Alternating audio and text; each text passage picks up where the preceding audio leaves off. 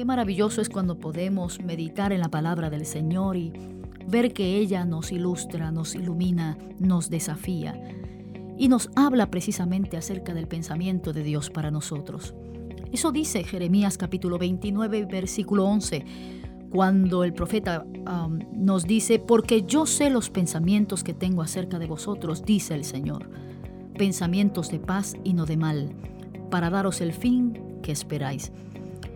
Cuando medito absolutamente en aquello que es prácticamente imposible, Ciertamente tenemos que pensar en que Dios tiene para nosotros pensamientos de paz.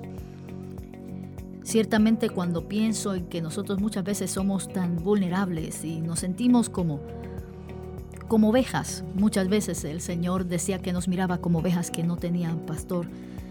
Ciertamente esa experiencia nos pone quizás en una posición vulnerable frente al enemigo y frente a la vida. Yo pienso que la oveja es el único animal que no tiene mecanismos de defensa, no tiene colmillos afilados, no despide olores desagradables para espantar a sus enemigos, mm, no es un animal que vale muy fuerte y tampoco puede correr lo suficientemente rápido como para escapar del peligro.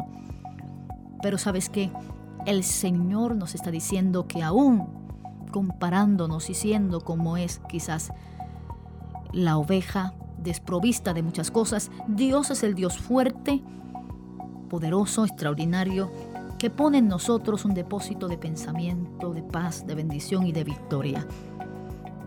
Ciertamente Él es nuestro pastor.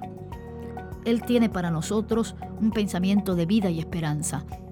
Vamos a creer en su palabra y afirma el día de hoy lo que el Señor te está diciendo a través de esta escritura.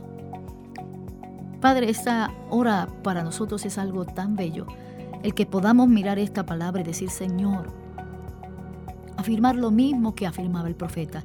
Yo sé que los planes y los pensamientos que tienes acerca de mí son pensamientos de paz, de victoria, son pensamientos de bendición, de protección, de afirmación.